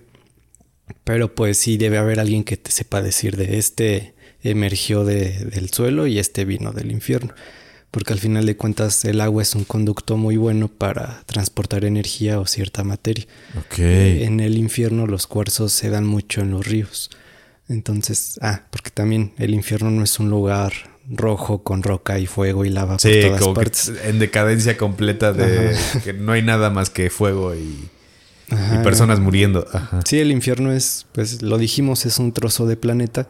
También tiene ciudades, también tiene bosque, tiene lagos, ríos, cuevas, tiene de todo. Y en los ríos es donde se dan mucho los cuarzos. Entonces si llega a pasar que se trasladan hasta aquí y la gente los obtiene. ¿Qué propiedades tiene un cuarzo? O sea, ¿qué es lo que puede hacer un cuarzo?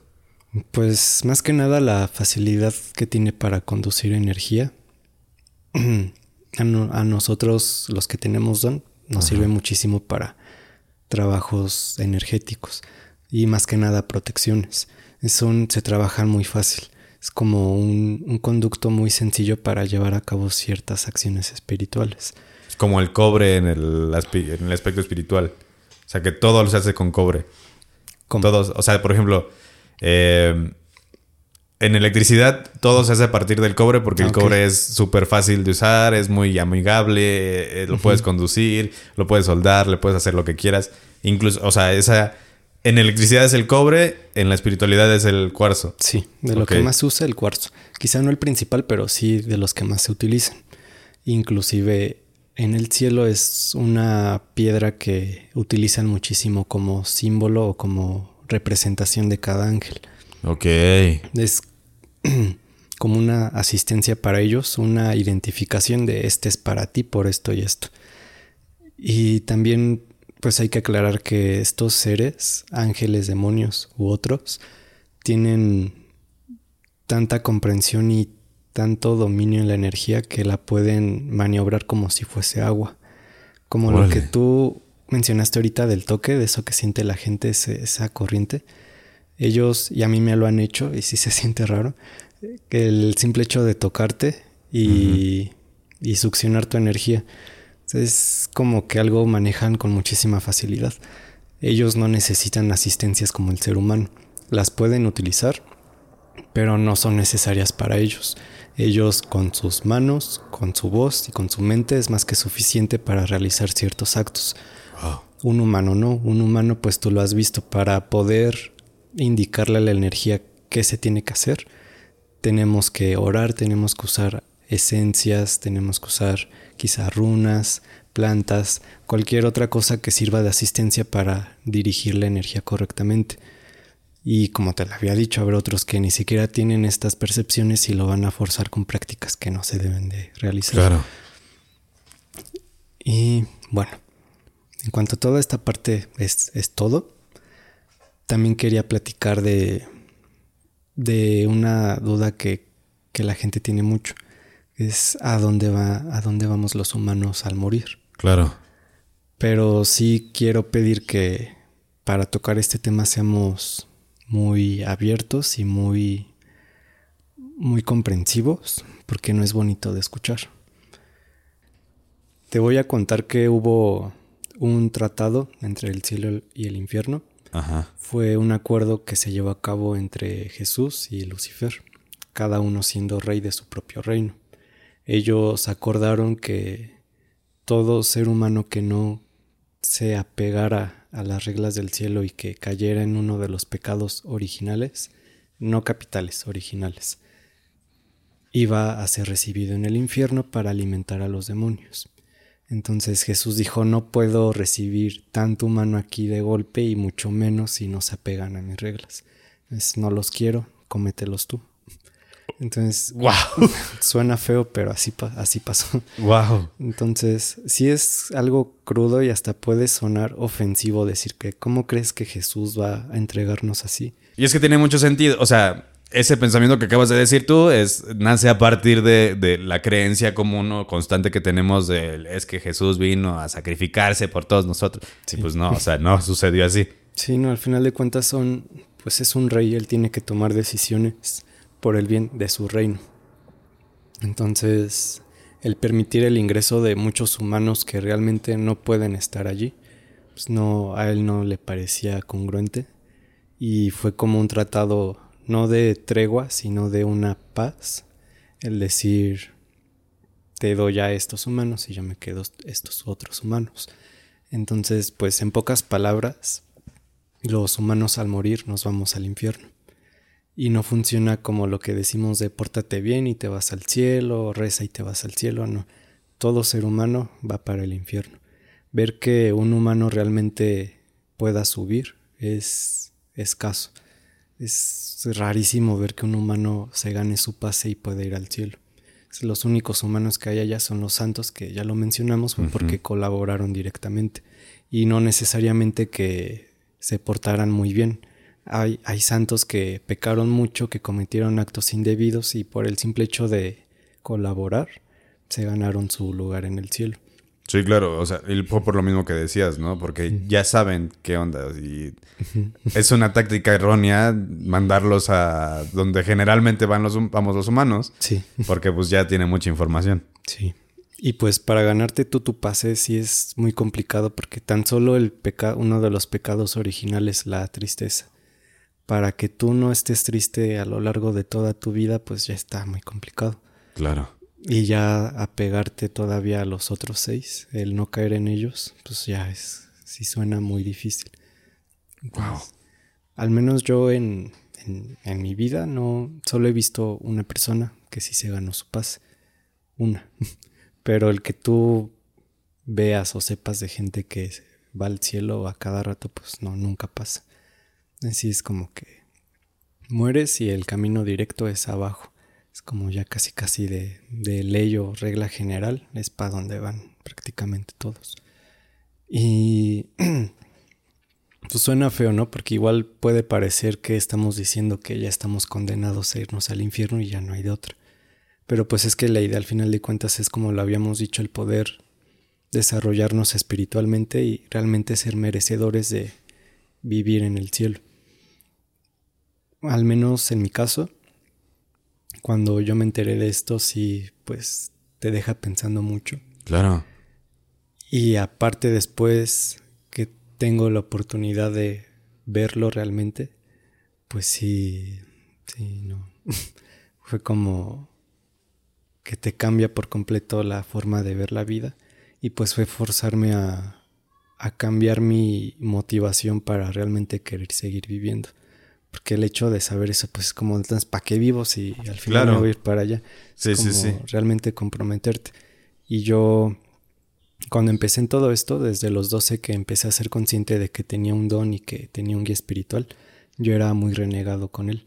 Yo era como que muy, muy escéptico, como que me molestaba mucho que él me quisiera imponer cosas solo por ser superior a mí. Yo no ni quería meterme en esto, ni quería creerle, no nada de eso. Y él me enseñó el infierno y para mí fue como un, ah, no, espérate, entonces mejor sí agárrame y, y cuídame, ¿no? Porque no quiero esto para mí. Claro. Entonces sí como que te cambia la perspectiva de ver todo. Y pues lo mismo, si me atrevo a, a contar esto, no es para asustar a nadie ni para hacer sentir mal a nadie, sino para darnos cuenta de lo importante que es este desarrollo espiritual y que nos esforcemos por ser merecedores de lo que queremos tanto.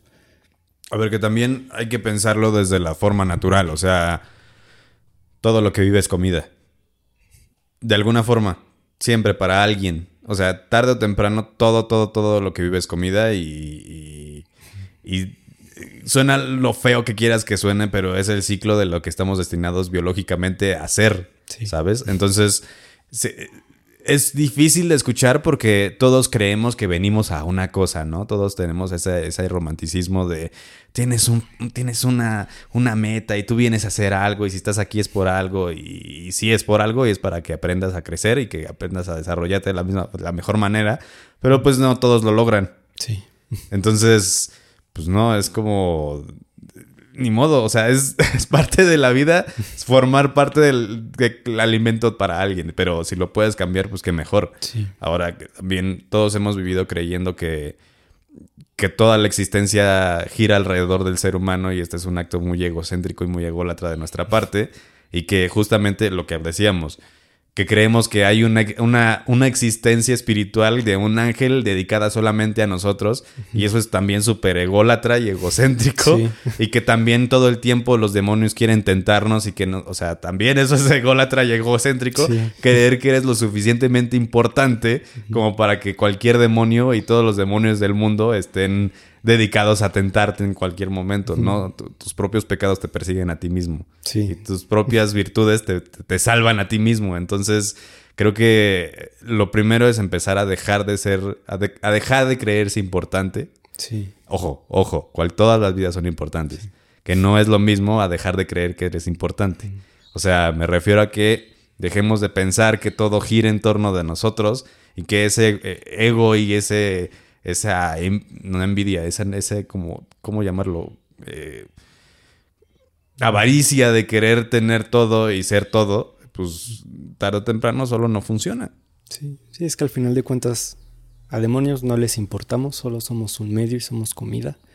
Y ángeles, pues, aunque muchos sí son muy allegados a cuidarnos o a respetar lo que Dios les encomienda para nuestro bien, hay muchos otros que dirán, ¿y yo por qué voy a, a cuidar de ellos o por qué voy a sentirme familiarizado a ellos y, Y que eso son- no los convierte en demonios. Ajá, Que es lo contrario que mucha de la tradición estamos cre- acostumbrados a creer. Sí. Que es como que esos ángeles que dicen, ay, yo por qué tengo que cuidar a ese güey, velo solito, se mete a fumar y a tomar. sí. eh, y ya por eso son demonios. O sea, no. Sí, sí es como que nos falta mucho ser sinceros con nosotros mismos, ¿no? Y Claro. saber que lo que dices no todo es en torno a nosotros. Eh, Tengo esta pregunta que, que seguramente en este momento mucha gente se lo está haciendo. Hablas de, de mejorar y, y empezar a crecer a nivel espiritual. ¿Qué es el primer paso que tiene que hacer la gente? Entender todo esto. Ok. Porque yo sé que cada uno como individuo cree en lo suyo, cada uno ve las cosas diferente y también tiene mucho que ver el cómo has vivido, ¿no? Pero pues parte de contar todo esto es también que la gente entienda cómo funciona y para mí el primer paso es que sepan cómo funcionan las cosas en verdad para ponerse a trabajar en su lado espiritual, porque no es lo mismo que que por ejemplo un vidente te diga te voy a leer las cartas gracias a que mi guía espiritual me enseñó a hacerlo. Claro. Y hasta ahí. Pero él en qué momento va a saber por qué tiene a su guía espiritual o quién lo mandó o el- la razón de ser de su guía espiritual, la historia detrás, el cómo llegó a, a todo esto. O sea, como que sí hace falta que todos estemos enterados de- del funcionamiento del todo para atrevernos a trabajar en esto. Ok. ¿Y, y cómo alimentas tu espíritu? Alimentar en qué sentido. O sea, me refiero a cómo lo haces crecer. Pues yo, yo diría que más que crecer es avanzar. Porque como te había dicho, al final de cuentas todos podemos ser capaces de, de percibir, de tocar, de maniobrar energías. Pero si estamos bloqueados es por algo. Entonces es poco a poco ir avanzando y pues en la actualidad es solo gente que tiene algún don, es lo que lo- es la gente que lo puede hacer y quizás sea Jesús, quizás sea Dios o nosotros mismos los que determinemos en qué punto de nuestra historia todos vamos a comenzar a ser igual de perceptivos que alguien que tiene don. Entonces yo creo que es un trabajo tanto individual como comunitario el ir avanzando poco a poco, el realmente que estemos en la misma línea. Y porque por ahí también vi que alguien decía de que uno creería que entre todos los videntes, todos los mediums o contactados, todos sabríamos lo mismo o concordaría nuestra información. Pero es que es eso, hay gente que sabe, pero no sabe todo Claro. o no sabe cómo está funcionando lo que acaba de aprender. Es como que sí es, es verlo lo más simple posible. Y como te lo había dicho, al final de cuentas todo es energía. Entonces desde ahí hay que empezar de es, es pura energía, todo se mueve con energía y hay que irlo comprendiendo poco a poquito. Ok. Este. Tengo una pregunta que, que a, a mí me surgió hace. Cuando, de hecho, cuando terminamos de grabar el episodio anterior, eh, me platicabas que. Bueno, en, en el episodio dijiste que, que no.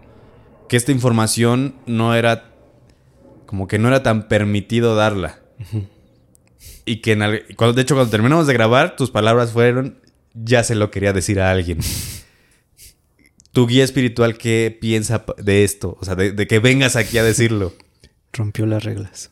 En serio. Es que es eso, fue como una... Un, estamos de acuerdo tú y yo en que hace falta saber esto para que la humanidad avance. Porque te pueden decir, o a ellos les pueden decir, cuídalos, guíalos, protégelos, enséñales, pero sin interactuar o sin contarles nada de esto. Entonces, pues ya estamos viendo que la humanidad en vez de avanzar está retrocediendo espiritualmente. Claro. Es- dijimos, hace falta que la gente sepa Es el mal necesario. Sí, ese es, pues sí es un riesgo, pero pues ni modo. Obviamente fue ahí checar hasta dónde hablar, porque sí habrá cosas y de- dependiendo la regla en lo que si tú ya dices algo que, que no debías decir de plano, ah, hay un castigo, hay una sentencia y pues ahí sí ya para qué te metes, ¿no? Entonces fue como checar hasta dónde íbamos a, a platicar y nada más. O- o- a ver, es- es- esto me, me causa mucha curiosidad. ¿Hablaste con, con tu guía acerca de venir? Sí, O, o él fue el que te dijo, ve? hablé con él. Ok. A ti fue el primero que le, le surgió la, la, la curiosidad de decir, creo que ir con este brother de pelo azul estaría, estaría chido de, para poder decir lo que tenemos que decir. Sí, sí, es que igual es como, como en estos tiempos que se ha puesto mucho en tendencia los podcasts. Y a nosotros nos gusta mucho, a nosotros, a mí ya no, ¿eh? a mí y a mi pareja nos gusta mucho ver Ajá. mucho podcast sobre temas sobrenaturales. Y muchas veces nos pasa que vemos que la persona habla de algo y a mí me frustra como, ay, es Claro. que sí, sí es cierto, pero le hace falta entender por qué, por qué es cierto lo que está viviendo. Entonces, sí te genera necesidad de aportar un poquito para que la gente sepa cada vez más de estos temas. Ok. Wow. Ay. Johnny, es que cada vez que terminamos de grabar me quedo con muchas, muchas cosas. Este, igual de todas maneras, si ustedes tienen alguna duda, Johnny ya vieron en el episodio pasado, Johnny también está atento ahí en los comentarios por si tienen alguna pregunta. Si es una pregunta tendenciosa a- a- a- que ya sabemos con qué intención va, obviamente no va a contestar. Y ni yo, o sea, sí, también, los- ustedes también. Eh, entonces, este, pues cualquier cosa, igual que si tienen dudas, ahí está en la caja de comentarios eh, Johnny Atento también. Aparte de que también le pueden escribir a él mismo en, su, en sus redes sociales que... eh, ¿Puedes repetirlas, porfis? Ah, sí. Bueno, cuenta personal me encuentran en todas las redes como Donny Arroyo. Johnny es como Johnny, pero con la D en vez de la J. Así me encuentran en todas las redes. Y de todas maneras, aquí abajo en la descripción está el enlace a su, a su Instagram para que si quieren alguna duda le pregunten o se la dejen aquí en la caja de comentarios y pues esto se siga alimentando más. Porque yo creo que igual no va a ser la última vez que vengas, Johnny. Sí, Todavía necesitamos más historias. Sí, porque ¿cuánto llevamos grabando? Ahorita llevamos como dos horas y algo. Sí, de veras. Sí, sí, sí. Sentí que llevábamos como 40, 50 minutos. No, sí, ya llevamos como dos horas, dos horas y algo. O sea, cortando, cortando lo que, lo que cortamos, pues, sí van como dos horas cinco, dos horas diez. Oh, y eso ya tenía como otro, otras seis cosas de las que hablar hoy. Bueno, Pues sí, vas a, va a tener que ser un, un- un invitado recurrente, Johnny. sí, sí, pues yo encantado cada que se pueda para platicar un poquito más de todo esto. Eso, muy bien, oye. Oye, y, y pregúntale a tu guía espiritual muchas cosas para que. para que venga, vengas, vengas a. Esto me dijeron que no. Sí, sí, pues ya veremos, porque igual pues te había contado que decidí bloquear el don. Entonces el simple hecho de volver a contactarlo a él fue como volverte a abrir a todo esto y aceptar, volver a percibir ciertas cosas. Entonces a veces es como de no espérate, Sí, que sí, empieza sí. a chocar otra vez con mi trabajo, con mi vida personal y es como poner límites y saber hasta dónde seguir trabajando en todo esto. Claro, sí, no es complicado. Y te lo agradezco porque también significa un... O sea, no solamente un esfuerzo personal el hecho de que vengas a platicar y abrirte y, y ponerte en el ojo de las personas a las que no les gusta escuchar algo eh, como esto, que si no les gusta, pues solo cámbienle, no hay- no hay- o sea, así de fácil. Eh, este, y tam- o sea, también significa un esfuerzo interno, energético tuyo, porque es un, justamente como lo que acabas de decir, es un volver a cambiar tu vida para poder dar a entender y dar a conocer lo que, lo que quieres decir. Sí. Sí, pues sí, pero al final de cuentas sé que va a valer la pena para quienes sí acepten la información y sé que les va a servir de algo al final del día. Muchísimas gracias, Johnny. No, ¿de muchas, muchas, muchas gracias. Y siempre, no manches, no sabes. Yo sé que la gente lo disfruta tanto como yo. O sea, en este punto creo que hay muchas cosas que necesitaba escuchar y te lo dije, te lo dije personalmente. Hay muchas cosas que me habías dicho que es como si ya conociera, pero que, que te niegas a, a aceptar, ¿sabes? Que necesitas que alguien te lo diga para que digas, güey, sí es cierto. O sea, sí es lo que pensabas, sí. Sí. Sin saber lo que pensabas. Es, es extraño, pero sucede. Sí, sé que no solo aquí entre nosotros, sino gente que esté viendo el video también habrá sentido lo mismo. De decir, ya me cuadró todo o siento que ya lo sabía. o algo Exacto. así. Después sí, que qué bueno, ¿no? Qué bueno que empiece a suceder de esta manera y que también pues esperemos que cada vez más gente pueda ir aprendiendo y conectando con estos temas. Ojalá que sí. Sí. Ojalá que sí. Y, y, y, pues también déjenos en los comentarios si, si, si lo hicieron. O sea, les voy a cont- contar qué pasó.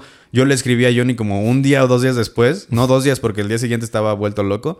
Que le dije, Johnny, güey, es que no tuve tiempo para platicar después del episodio contigo, pero todo lo que me dijiste me cuadró demasiado y, y justo siento, o sea, era como que no me sorprendía tanto porque sentía que ya lo sabía pero no sabía que lo sabía. Entonces Ajá. era como, como raro. Es una, una sensación muy extraña, pero que justamente te hace como sentirte más tranquilo, más en paz. Es como de, sí, sí, güey, sí, sí era eso, sí.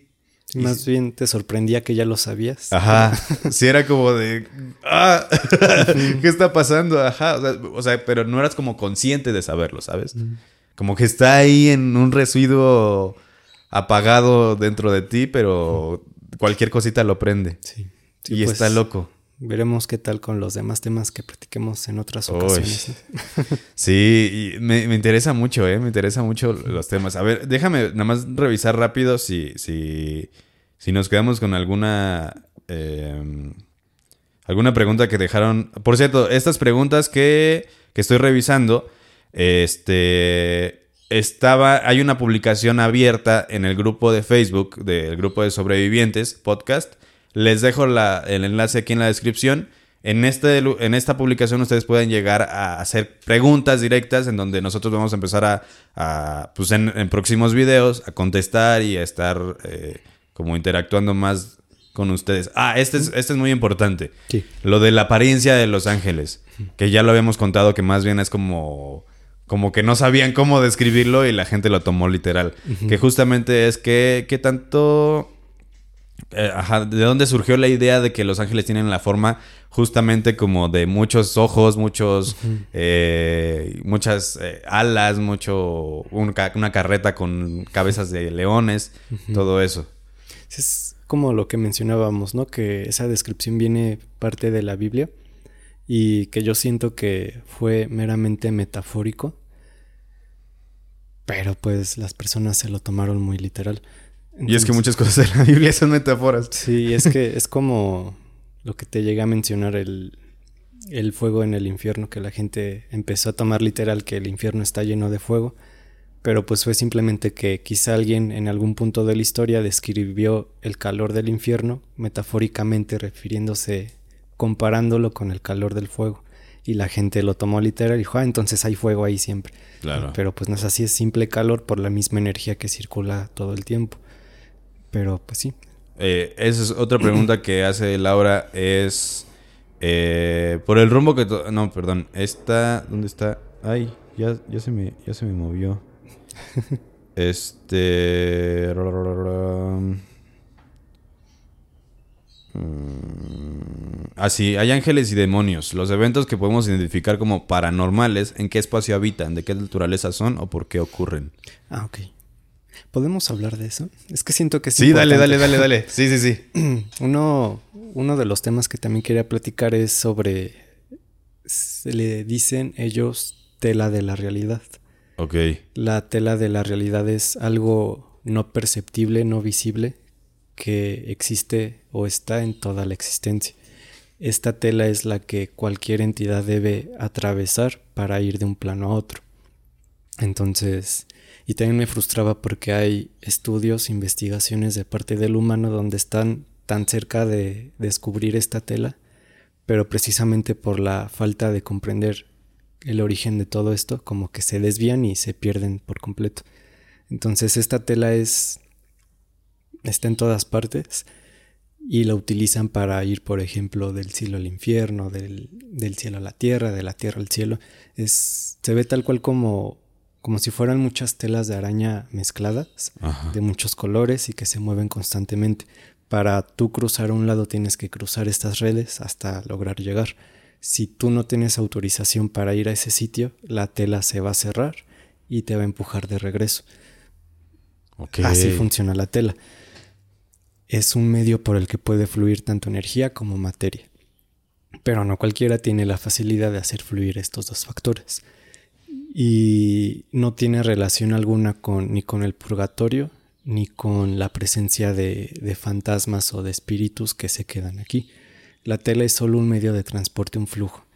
El purgatorio no es un lugar que está aquí en la, en la tierra, como un lugar donde se quedan atrapadas las almas. El purgatorio es simplemente otro punto, no es un planeta, pero sí es otro espacio físico en el plano celestial, donde se aprisionan ciertas entidades negativas o que cometieron algún acto que no debían de, se encierran en ese sitio y nunca vuelven a salir.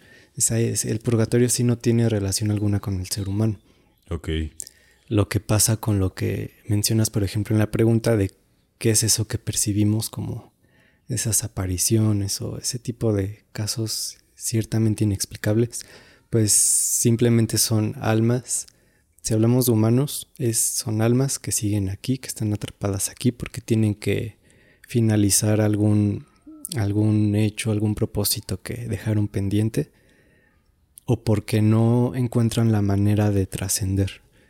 Y trascender es otra vez no es subir al cielo, ya sabemos que es ir al infierno. Si ya detectamos otras cosas como pues también habrá entidades demoníacas que lograron cruzar y poco a poco se materializan, u otro tipo de, de energías o entidades que van a materializarse para bien o para mal. Pero pues si es lo, regresamos a lo mismo, esa energía que se va materializando o no logra hacerlo. Estas personas que se quedan aquí atrapadas, partiendo del hecho de que decías que, que todos sí o sí vamos al infierno, ¿por qué razón se quedaron atrapadas? ¿Porque no lograron atravesar esa tela? Podría ser, es que el hecho de no poder tiene que ver en cuanto a autorizaciones o el que tú no te quieras ir. Y es como lo que más se conoce, el que alguien tenga un pendiente y se Sí, sí, aferre sí. a este lugar. Y aquí se quede, simplemente diga aquí me quedo porque tengo que terminar algo o no acepto irme de este, de este plano. Y si llega a pasar que esas entidades se aferran tanto, intentan cruzar y se van materializando hasta volver a estar en este plano terrenal. Por eso se pueden ver de vez en cuando y no siempre. Sí, Porque es como. Es cuanto más energía acumulan para poder hacerse presentes a, a seguir haciendo lo que debían hacer. Sí, y ahí es donde entran las personas que tienen algún don, que ellas lo que hacen es abrir su mente para poder percibir esas energías que no están en este plano, pero permanecen entre nosotros. Que son muy poco visibles justamente por eso. Eh, ¿Y qué pasa con, con estos mismos entes, eh, generalmente grotescos, que son los que atormentan? Pues si ya hablamos de atormentar, yo creo que por lo general van a ser entidades infernales, Ok. que atormentar no es porque les divierta como, "Ah, pues me aburrí, tengo ganas de molestarlo, ¿no? O sea, es, es siempre eso, el que ellos quieran libertad, quieran una vida, quieran energía, quieran comida, y el aferrarse a estar aquí, el poder cruzar este plano para obtener lo que ellos quieran. Y pues si para nosotros puede ser una tortura el que estar viendo cosas, ruidos que realmente como que atentan contra nosotros, pues sí es algo, algo feo, ¿no? Pero pues es lo que habíamos dicho, ellos tienen sus propósitos y al final de cuentas el bien y el mal son relativos. Entonces aquí sí como que no podemos decir de plano tú eres malo y yo soy bueno, porque para cada quien es diferente. Ok. Eh, otra cosa muy importante que justo también íbamos a tocar, que Jacel Sánchez pregunta, ¿qué pasa con las reencarnaciones en personas que dicen ser de otros planetas y eran de otro tipo de ser? Ah, bueno, reencarnación. Ese es un tema muy complejo. Reencarnación es la alternativa si no te quedaste ni en el cielo ni en el infierno. Ellos allá arriba van a determinar si aún puedes aprender algo o tienes chance para después ganarte tu pase al cielo. Ahí y aquí también hay que entender que el pecado no se determina por la acción, sino por la intención. No es lo mismo que tú le quitaras la vida a alguien en defensa propia que lo hicieras por, por un acto de, de, avaricia, por gusto. Entonces ellos determinarán de, ah, fue un accidente, fue en defensa, pero también mientras lo hiciste, lo disfrutaste, te dejaste llevar por tu ira, cualquier cosita, ¿no? Ellos deben determinar si pueden darte esa otra vida para que aprendas algo al respecto.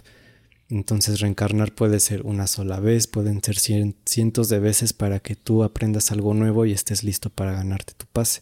Claro. Y siempre también ocurrirá que de plano no aprendiste, no aprovechaste tu siguiente vida y pues ya ahí ya para el infierno. Ok, y es más o menos, es como un, uy, estuvo cerca, dale otra chance. sí, sí, básicamente. Órale. Ay, wow. Pues, creo que las demás preguntas ya las, las contestamos durante el episodio. Em, sí, justo, porque... Ah, esto, esto. Es es algo obvio que ya habíamos platicado tú y yo antes, pero, pero creo que no está tan claro por cómo funciona, ¿no?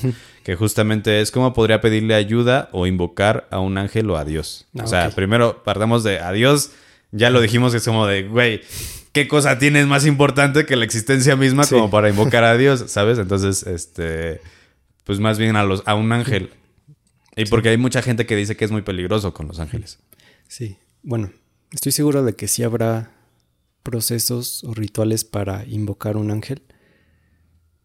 Pero pues como tú dices, no es muy seguro y no se recomienda. Porque ahí ya es meterte en, temas celestiales, involucrarte.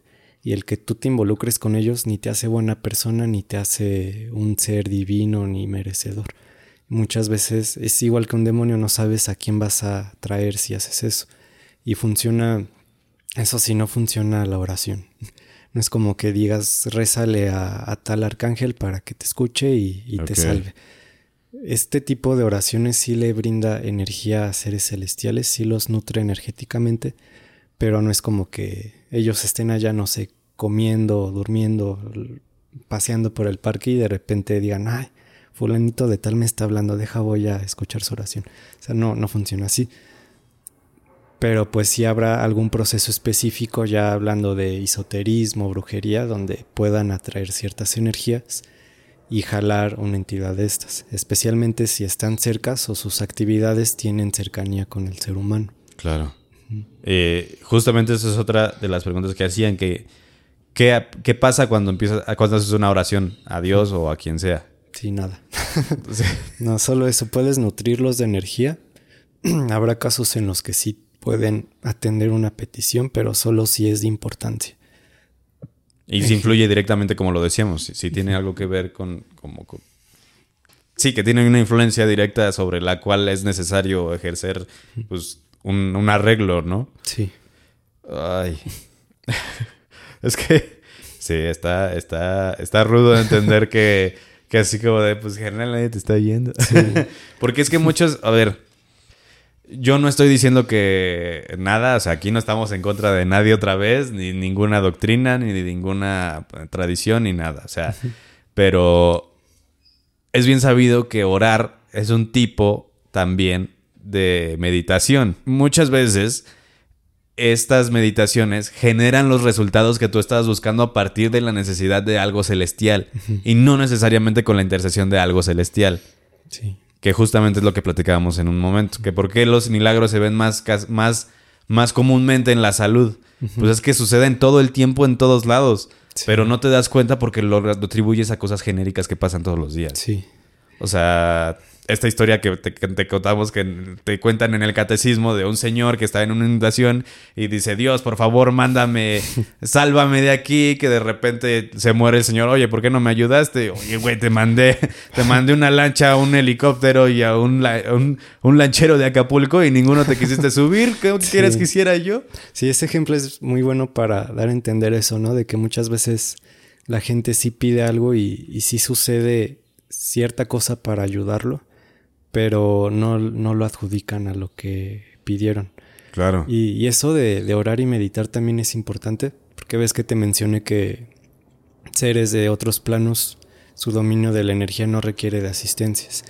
Y, pero parte importante del todo, o hablando de lo energético, es el sonido. Sí.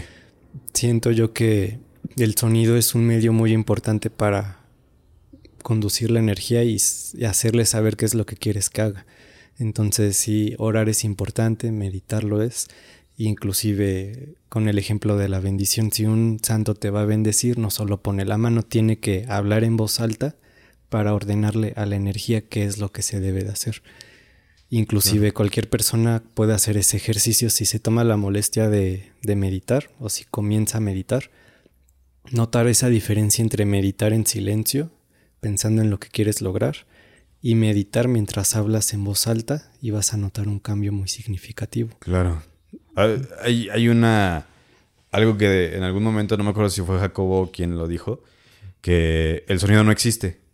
¿El qué? El, sonido? no existe. Como tal, no hay. No puedes encontrar el sonido en el universo. El sonido solo es una forma de captación de los seres vivos y de cualquier índole que sean.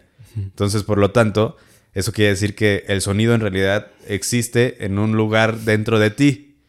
Y lo escuchas tú, pero no existe como tal, solamente es vibración energética. Entonces, aprovechalo, justamente. Sí, exacto. Ay, no, el Jacobo. es que Jacobo estaba tan cerca de, de entenderlo todo. O sea, literalmente estaba a un dedo de, de conocer la tela de la realidad, Wow. pero pues se desvió. Entonces, o bueno, tanto desviar la investigación como su desaparición, pues sí fue como que chale. esa, es otra cosa que tenemos que platicar en otro episodio sobre Jacobo. Sí. Bueno, pues nada, muchachos, vámonos, Johnny. Por ahora, por ahora. Sí, por por ahora. hoy. Vámonos. Muy bien, muchachos, pues nada, ya saben, este, ya tienen la información del, del grupo de Facebook sobre Johnny también. Aquí va a estar al pendiente también de sus comentarios. También por si quieren que se hable de algo específicamente en los próximos episodios con Johnny, pues igual aquí va a estar recurrentemente Johnny viniendo. Entonces, este, pues nada, muchísimas gracias por acompañarnos. Gracias a todos. El día de hoy estuvo Diego ahí atrás de las cámaras. Hoy no vino Joaquín, entonces le tocó a Diego. Y pues nada. Eh, no, no, a ti no te menciono. Bueno, pues nada, muchachos, muchísimas gracias. Nos vemos la próxima semana y recuerden que ser raro es chido. Nos vemos.